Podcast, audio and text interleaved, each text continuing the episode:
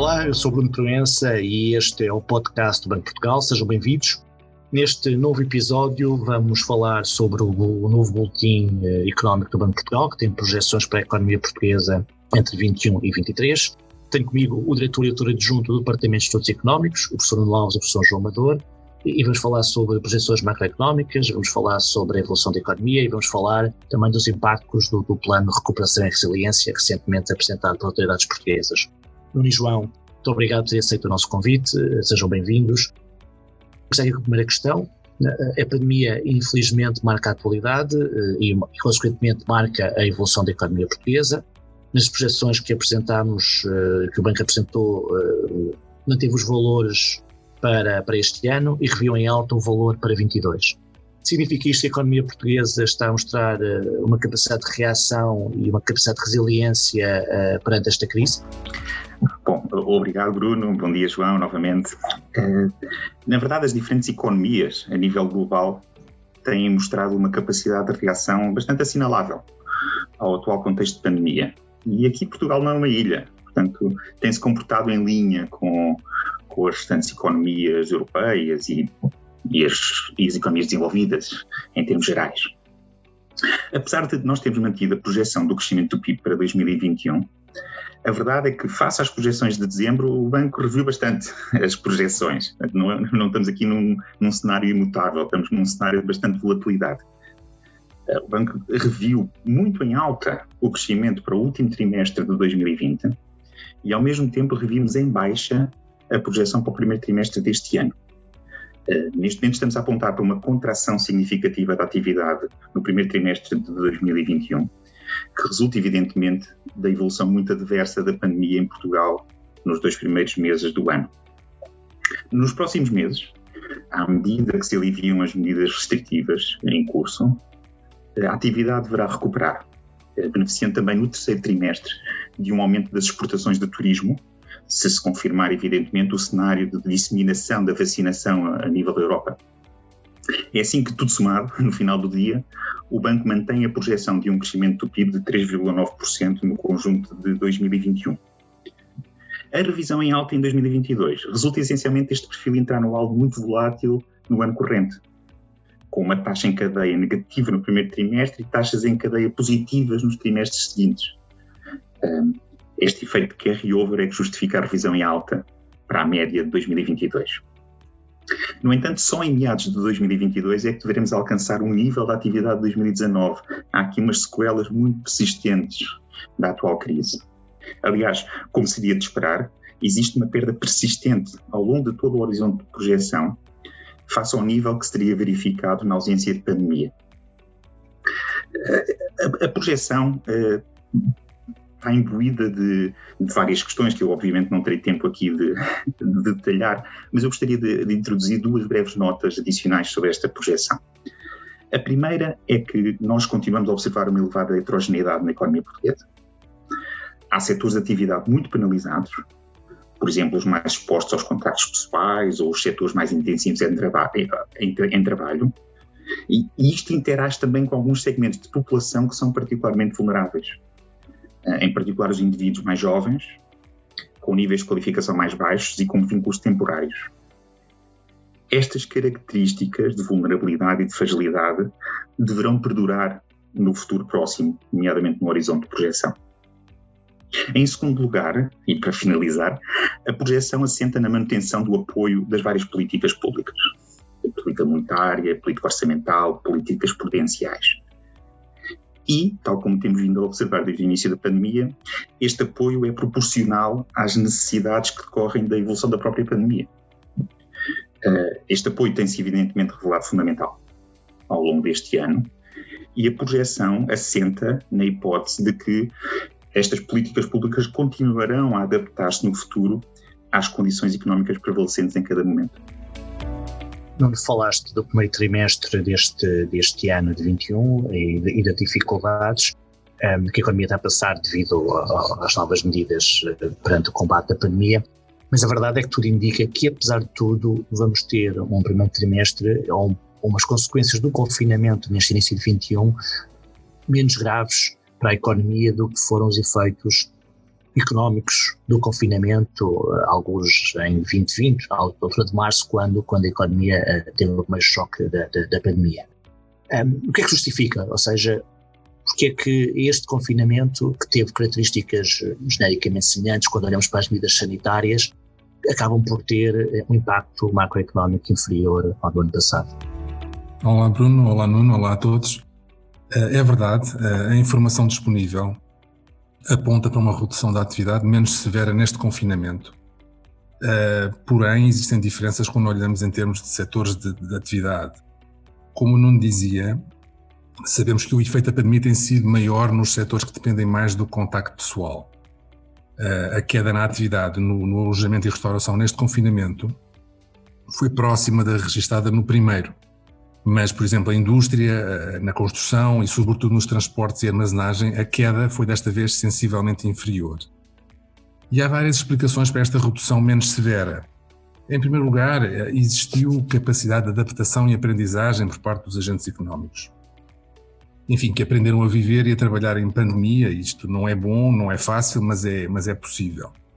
Eh, em segundo lugar, o enquadramento internacional foi mais favorável, refletindo uma menor sincronização da situação pandémica na Europa, ou seja, houve aqui algum jogo de compensações com alguns países pior, outros países melhor, e beneficiamos também do dinamismo das economias na Ásia e da economia americana.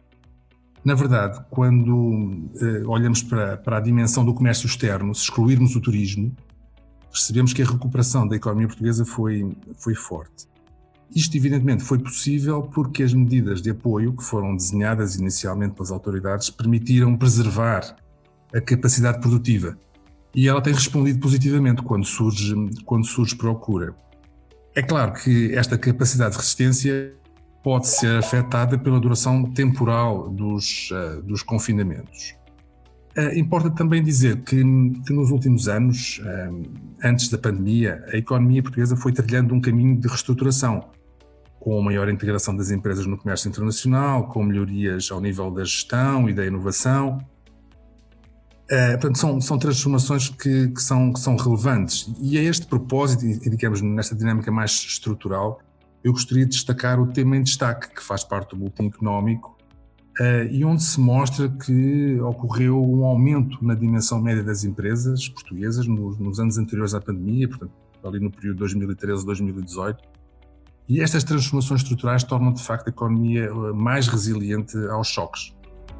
Mas João, a, verdade é que e essa vida e a vossa vida é difícil também por causa disso, é que estas projeções estão eh, eh, de alguma forma impactadas por uma enorme quantidade de riscos de riscos para, para a economia portuguesa para os próximos tempos e eu gostava de nos ouvir falar sobre isso, ou seja, até agora nós falamos de facto da capacidade que a economia teve de se adaptar a estes novos confinamentos e às medidas sanitárias do novo confinamento, a, capacidade e a resiliência que a economia está a mostrar, mas que riscos é que estas projeções enfrentam, em que, no sentido em que são riscos de revisões em alta ou riscos de revisão em baixa para, para, para a economia portuguesa para os próximos tempos?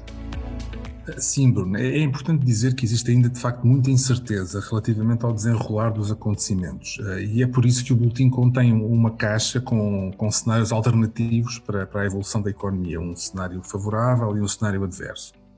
Nós dizemos que estes riscos estão concentrados sobretudo no curto prazo e dependem em larga medida da evolução da situação sanitária e das medidas de contenção que lhes estão associadas isto em ligação com, com o progresso do processo, do processo de vacinação.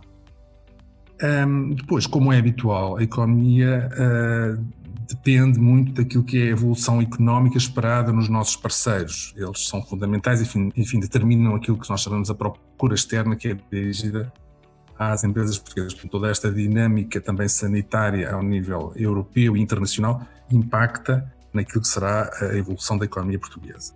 A médio prazo, os riscos estão sobretudo ligados ao comportamento das famílias, em termos do seu padrão de consumo, padrão de poupança, se há aqui alterações, e também uh, em ligação com a resiliência das empresas, que em algumas áreas poderão constatar que o anterior modelo de negócio não é recuperável e que por isso necessitam de se reestruturar. E estas questões de solvabilidade futura são também importantes e também contribuem aqui para, para, o, fator, para o fator incerteza. Um, como disseste, Bruno, é, é, certo que também o, o aumento uh, do endividamento nos setores público e privado, que já era significativo antes da pandemia, também colocará desafios uh, importantes à economia portuguesa nos próximos anos. É, é por isso que, que precisamos de crescimento, que, que, como sempre, dependerá da acumulação de fatores produtivos, incluindo capital humano, temos tido esta perturbação na vida escolar, não, não ajuda, um, e também, também digamos, uh, uh, precisamos de, de, capacidade para reafetar estes fatores produtivos, o trabalho, o capital, entre setores de atividade, em função das transformações que surjam uh, em consequência da pandemia. Portanto, há setores que provavelmente vão crescer a, a, sua dimensão, outros que vão ter que a reduzir. E, portanto, esta, esta questão da, da realocação e da reafetação dos fatores produtivos é, é uma questão muito importante e é, e é uma tarefa exigente. Nuno, deixa-me passar agora para ti. Como dizia há bocadinho, estes, estes momentos macroeconómicos, a situação que nós vivemos, mas também a economia mundial, de facto é um momento difícil para quem tem que fazer projeções macroeconómicas, dados os elementos, os elevados graus de incerteza e de riscos que aqui estamos a falar. Enquanto diretor do Departamento de Estudos Económicos do Banco de Portugal, que adaptações é que o Departamento teve que fazer para, de alguma forma, conseguir uh, encaixar estes graus de incerteza no seu exercício de projeções? Foi de facto um ano muito exigente uh, para o departamento e para o banco como um todo. Eu diria que a resposta à pandemia dominou a atividade do departamento durante o último ano. E, gostaria de aproveitar então a questão para sublinhar três conjuntos de iniciativas que estão intimamente relacionados com esta área das projeções macroeconómicas. O primeiro foi a recolha de informação nova para a análise dos efeitos da pandemia sobre a economia portuguesa. Eh, o primeiro elemento de informação verdadeiramente nova foi o inquérito rápido e excepcional às empresas, que desenvolvemos em parceria com o INE e que foi idealizado logo em março de 2020 e realizado a partir do início de abril. Eh, esta informação foi preciosa para ancorar as projeções na altura e ao longo de vários meses numa base de informação fiável e atempada.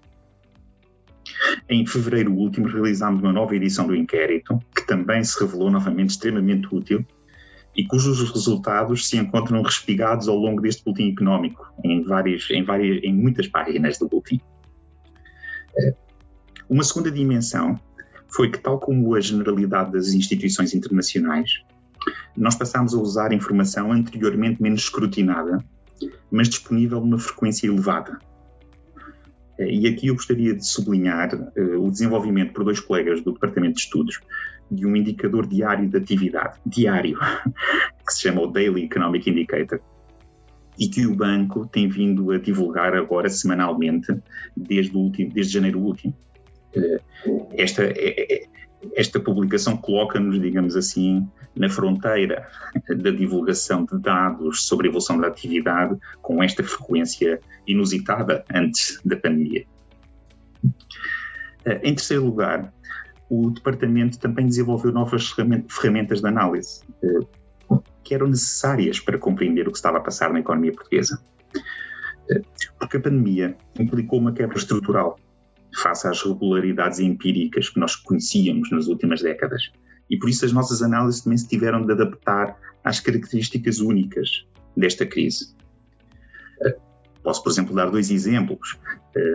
Desde o início da pandemia, nós tivemos que desenvolver estimativas de atividade baseadas essencialmente do lado da oferta, quando tipicamente nós fazíamos uma projeção e uma análise ancorada no lado da procura. Mas esta, esta crise, mais uma vez, obrigou-nos a olhar em equilíbrio geral para o que estava a passar. Um, um, segundo exemplo é, por exemplo, o desenvolvimento de exercícios de simulação do impacto da pandemia sobre a liquidez e a solvabilidade das famílias e das empresas com base em microdados. Esta, esta também foi uma, uma análise eh, tecnologicamente exigente, mas que se, que se, revelou muito importante, não só para compreender o que estava a passar nas empresas e famílias portuguesas, mas também para compreender o impacto das políticas que estavam em curso. São apenas exemplos, haveria muitos outros. Porque no final do dia, as projeções macroeconómicas não são exercícios desgarrados do resto do que fazemos no departamento, estão plenamente integrados no nosso pensamento. O melhor conhecimento sobre a economia portuguesa resultará sempre numa melhor narrativa sobre os desenvolvimentos económicos no presente e também no futuro. Como, como dizias, Bruno, e o João também sublinhou, estes exercícios de projeção estão sempre sujeitos a incerteza e também a erro. Eh, o erro faz parte das projeções macroeconómicas. Daí temos por hábito avaliar estes erros de projeção no início do ano, eh, tipicamente neste boletim económico de março. Eh, como habitualmente, mantemos a, mantemos a nossa boa tradição e uma das caixas deste, deste boletim é precisamente dedicada às, análises dos erros de projeção ao longo de 2020. E posso, sem surpresa, dizer que este foi um dos anos mais desafiantes para quem desenvolve projeções macroeconómicas. Deixa-me mudar aqui um bocadinho agora de tema e, e passar para uma caixa um, do boletim que fala sobre o plano de recuperação e resiliência e sobre os seus impactos uh, macro, macroeconómicos, nomeadamente na economia portuguesa. Um, ele tem sido apelidado da bazuca, é? já vamos todos falar da bazuca, a bazuca europeia. Um, João, é de facto a bazuca que vai puxar pela economia portuguesa nos próximos anos? Eu diria que, que sim, Bruno. Enfim, o termo bazuca entrou no léxico, mas remete aqui para uma ideia de destruição, talvez não seja a ideal. Talvez fosse melhor chamarmos, pensarmos no programa como, mais como uma locomotiva. De facto, a Caixa 2 do Botim procura estimar os impactos de, das subvenções previstas no programa uh, no nível do, do, PIB e do emprego uh, em 2026. Esperamos que o impacto, este impacto seja positivo e significativo. As subvenções correspondem a 13,9 mil milhões de euros, qualquer coisa como 6,5% do PIB de 2019. E em 2026, o impacto estimado andará entre 1% e 2% no nível do PIB e entre 0,7% e 1,4% no emprego. Portanto, são valores importantes. Como se chega a este intervalo? É importante dizer que isto não, não, não, corresponde a um valor superior e um, a um, limite inferior. São apenas resultados que emergem de três exercícios realizados pelas equipas e que são exercícios em larga medida complementares.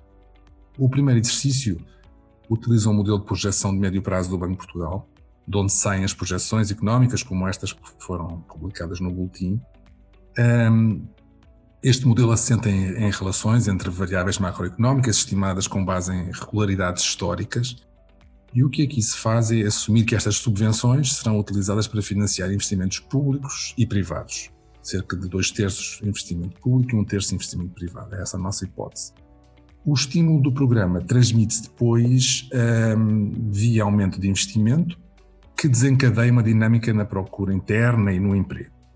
Também, também temos as exportações a beneficiar na medida em que uh, os parceiros europeus estarão, estarão também eles próprios a, a investir. Portanto, isto são dinâmicas que nós eh, identificamos como dinâmicas de procura. Por outro lado, com a acumulação de capital, mais máquinas, mais equipamentos, mais edifícios, aumenta a capacidade produtiva Uh, e também, quando melhoramos as tecnologias, aumenta a produtividade total dos fatores. E estas são dinâmicas de oferta que, que também, enfim, contribuem para estes uh, efeitos finais uh, positivos e significativos. Já o segundo exercício utiliza um modelo estrutural de equilíbrio geral para a economia portuguesa, um modelo pessoa. Bem, o que é isto? estes modelos consideram explicitamente a reação das famílias e das empresas às circunstâncias que neste caso passam por um aumento do investimento uh, com efeitos positivos sobre a tecnologia existente. Uh, portanto, este, este, é um modelo mais, mais complexo em termos analíticos, também é estimado com informação histórica, uh, e, os resultados que se obtêm são semelhantes aos que tínhamos no, no, primeiro, no primeiro exercício. Depois tivemos um terceiro, que se baseia numa abordagem de contabilidade do crescimento setorial. E aqui a ideia subjacente é que o programa permite acumular capital em vários setores e esta acumulação de, de capital será depois acompanhada por criação de emprego. Acresce ainda um aumento de eficiência na utilização dos fatores produtivos. Desta forma, gera-se valor acrescentado adicional nos vários setores que depois pode ser agregado para o total da economia para obtermos aquele valor, aquele valor final. Portanto, este, este terceiro é um exercício que é uh, estritamente um exercício focado no lado da, da oferta. É muito importante sublinhar que todos estes exercícios assentam em hipóteses e existem incertezas que condicionam, condicionam os resultados. O Nuno voltava a falar nisto. Uh, os, os, instrumentos têm limitações, um, logo à partida também o perfil temporal da entrada dos fundos uh, pode, pode ter relevo, a capacidade de absorver e utilizar corretamente, evidentemente, são, são fatores determinantes, a repartição público-privado e também eventuais efeitos que resultem das reformas estruturais que estão previstas no programa. Isso também poderá ser, digamos, significativo e a fazer com que os resultados possam, possam ser um pouco diferentes. Enfim, há, há, há dúvidas. A ter alguma humildade relativamente ao que se sabe é sempre um bom princípio, em geral, e quando se trabalha com uma ciência social, como é aqui o caso da economia, isto é ainda, ainda mais verdade. Eh, nós temos análises complementares que certamente serão, serão desenvolvidas noutras instituições e, obviamente, também pela própria Comissão Europeia, que será quem, em última análise, irá aprovar os, os programas. É, é importante dizer que os programas constituem também um passo uh, importante no processo de construção europeia, sobretudo pelo facto de eh, de serem financiados através da emissão de dívida europeia há 30 anos, com responsabilidade partilhada, e isto é algo que é também em si mesmo importante e é, e é inédito. Para que o programa uh, tenha de facto um impacto na economia portuguesa que seja o maior possível, é importante perceber que temos que ser criteriosos na governação e na implementação dos, dos vários projetos. Porque a verdade é que os outros países procurarão fazer o mesmo por isso, se quisermos retomar a convergência, ou seja, digamos, aproximar os níveis do produto per capita português à média da União Europeia, teremos certamente que ser muito exigentes com nós mesmos. João, Nuno, muito obrigado por, por esta agradável conversa sobre uh, as projeções macroeconómicas, uh, os últimos dados do Banco de Portugal, que estão divulgados no Boletim Económico. Convido-vos a ler o Boletim Banco de Portugal que está no nosso site, www.portugal.pt e também convido-vos a acompanharem novos podcasts do Banco Portugal, não só no nosso site, também no Twitter, no LinkedIn e no Instagram. Até uma próxima oportunidade.